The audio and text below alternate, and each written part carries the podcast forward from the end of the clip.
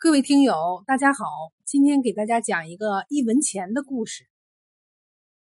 宁波城南有座天峰塔，清道光末年，一个叫朱大发的小贩常在那儿卖烧饼。这朱大发名字虽然叫大发，可活到三十多岁，连一笔小财都没发过。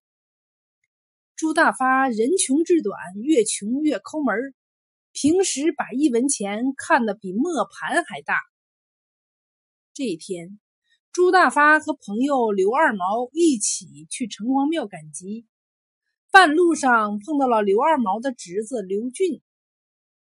刘俊正想去集上买点笔墨纸砚，于是三个人便结伴而行。来到了城隍庙，远远瞅见面门口围着一大圈人。朱大发他们挤进去一瞧，只见里头坐着一个五十来岁的中年汉子，身旁有块木牌，上面写着“看相算命，一吊钱一卦”。孙半仙儿，刘二毛脱口而出。朱大发也想起来了，常听人说，城隍庙门口来了个孙半仙儿。看相算命，一说一个准儿。三人决定让孙半仙算上一算。首先轮到的是刘二毛，孙半仙给他相了相面，立刻笑道：“你府上要添个大胖小子。”刘二毛的老婆已怀了六个月身孕，听了这话，乐得嘴都合不拢了，高高兴兴的付了卦钱。接着轮到刘俊，孙半仙儿仔细观察他的面相，又问过生辰八字，然后掐着手指算起来。片刻之后，孙半仙儿满脸堆笑，冲刘俊拱手道：“恭喜恭喜，少则一二载，多则四五年，小官人必定科场得意。”刘俊听了，心花怒放，许愿说。若果真如此，小生一定重礼相谢。孙半仙儿拍着胸脯保证道：“如果在下看走了眼，小官人只管来砸这算命摊儿。”刘俊乐滋滋的摸出一吊钱，双手捧给了孙半仙儿。最后轮到了朱大发，孙半仙儿同样给他相了面，并问过生辰八字。随后，孙半仙儿闭上眼睛。开始认真掐算，过了好一会儿，孙半仙儿突然站起来，拍着手说：“这位仁兄的命相更了不得，若干年后要发财，当大官儿。”一旁的刘俊和刘二毛连连惊呼，对朱大发羡慕不已。朱大发却撇撇嘴，半信半疑的问。我一个卖烧饼的，还能发财当大官？孙半仙吃了一惊，凑近朱大发仔细瞧了瞧。朱大发被瞧得心里直发毛。好一番端详后，孙半仙又问：“你是不是在天峰塔下卖烧饼？怪不得看着眼熟，原来是你。”孙半仙儿自言自语道：“你脸上贴了块大膏药，刚才没认出来。”朱大发问：“半仙儿是不是要改口，说我命里发不了财，当不了官？”孙半仙儿连连摆手，斩钉截铁的说：“没算错，你命里有财运，也有官运，不过……”你虽然会发财，会当大官，但最后要死在一文钱上，而且死得很惨。听了这番倒霉话，朱大发马上瞪起三角眼，骂道：“什么狗屁半仙儿！我看就是个江湖骗子！”说完，朱大发一文钱未付，气哼哼的走了。朱大发。没把孙半仙的话当真，很快就将此事丢到了脑后。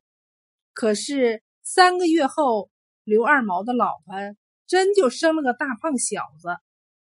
第二年秋天，刘俊参加乡试，考中了头名举人，整座宁波城顿时轰动起来了。人们奔走相告，都说孙半仙料事如神。刘俊中举的消息把朱大发吓坏了。这孙半仙儿真是料事如神，看来自己非死在一文钱上不可。朱大发越想越着急，越想越害怕，琢磨来琢磨去，最后他决定从此不再碰一文钱。过去，朱大发又吝啬又抠门，把一文钱看得比磨盘还大。但从那天起，他不再计较蝇头小利，做生意时常把一文钱让给顾客。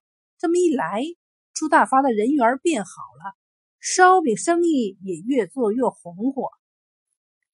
没过多久，朱大发有了点积蓄，他不再卖烧饼，改行做起了水产生意。卖水产时，朱大发仍把一文两文的零头让给顾客，赢得了好口碑。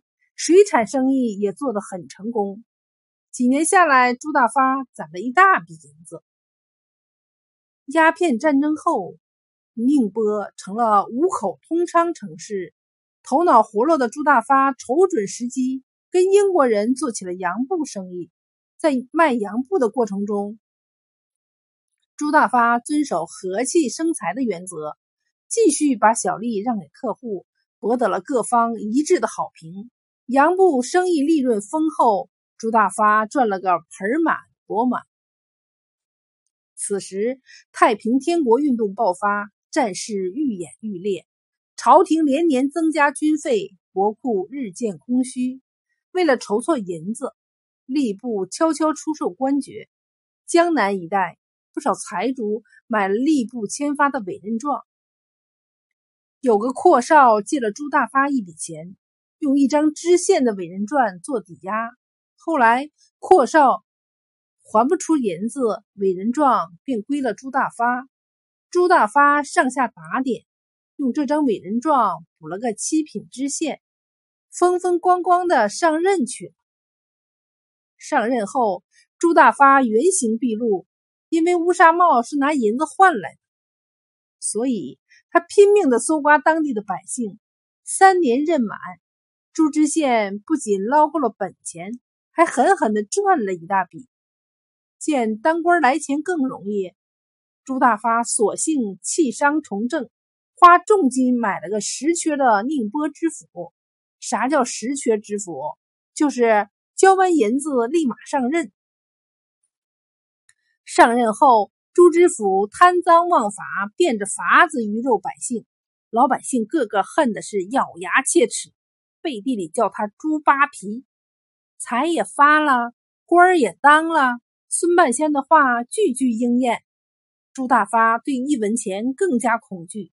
平日里，谁要在朱知县眼前提起一文钱，那后果可相当严重。有一回。朱家的小丫头无意中说到了“一文钱”三个字，恰好被路过的朱大发听见。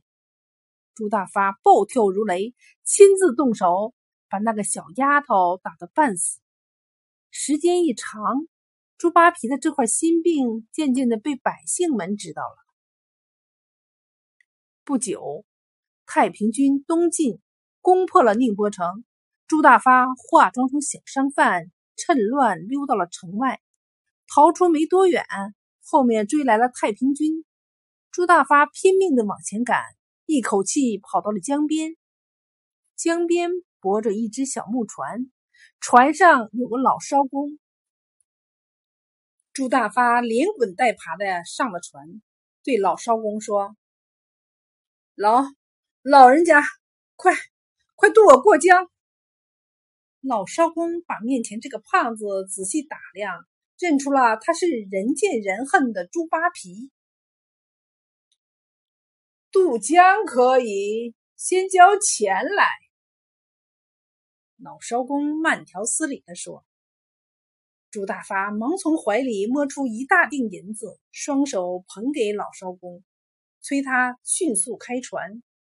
老艄公瞧了瞧银子，不屑地摇了摇头。朱大发以为他嫌少，连忙又掏出了一锭银子。老艄公瞥了一眼，依旧摇头。此时，太平军的喊杀声越来越近，朱大发慌了。他咬咬牙，掏出身上所有的金银珠宝，全堆在了老艄公的面前。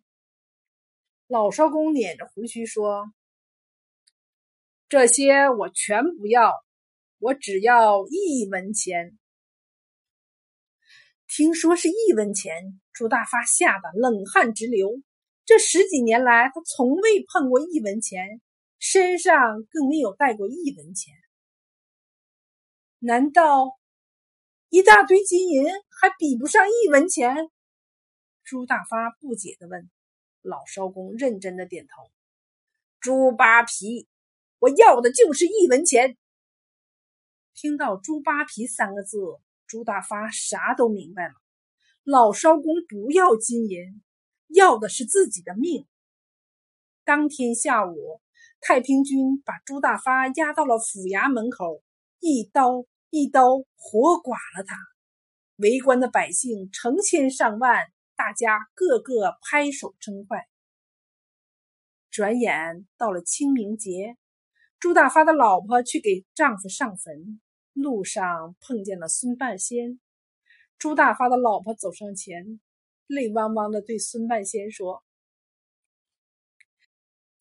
你确实料事如神。”卓夫果然死在了一文钱上。孙半仙长叹道：“看相算命全是蒙人的。朱大发死在一文钱上，那是咎由自取。”见朱大发的老婆一脸茫然，孙半仙儿道出了内中的缘由。当年算命时。孙半仙儿说：“朱大发能升官发财，那全是奉承话。”后来朱大发说自己是卖烧饼的，这勾起了孙半仙儿的回忆。有一次，孙半仙儿饥肠辘辘，正好经过天峰塔下的烧饼摊儿，烧饼三文钱一个，可孙半仙的口袋里只有二文钱，于是他就跟卖烧饼的商量，打算先赊账一文钱。不料卖烧饼的朱大发把一文钱看得比磨盘还大，不但不肯赊，还说了许多难听的话。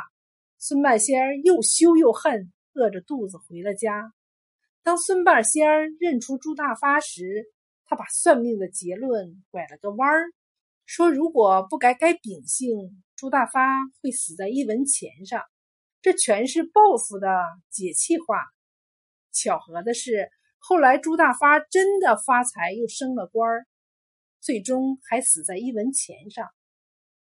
听到这儿，朱大发的老婆目瞪口呆，愣了好一会儿，他又不解的问：“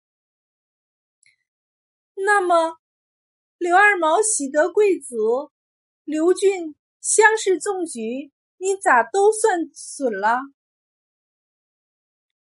孙半仙儿呵呵一笑，继续解释说。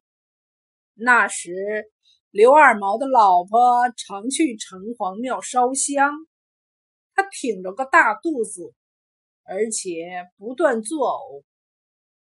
孕期反应大，往往生男孩。据此断定，刘二毛要喜得贵子。我每天去城隍庙摆算命摊儿，来回都要路过刘俊家。常常看见刘俊埋头苦读，刘小官人又聪明又勤奋，所以我定他早晚会科场得意。最后，孙半仙意味深长地说：“命运这东西，三分天数，七分人为。”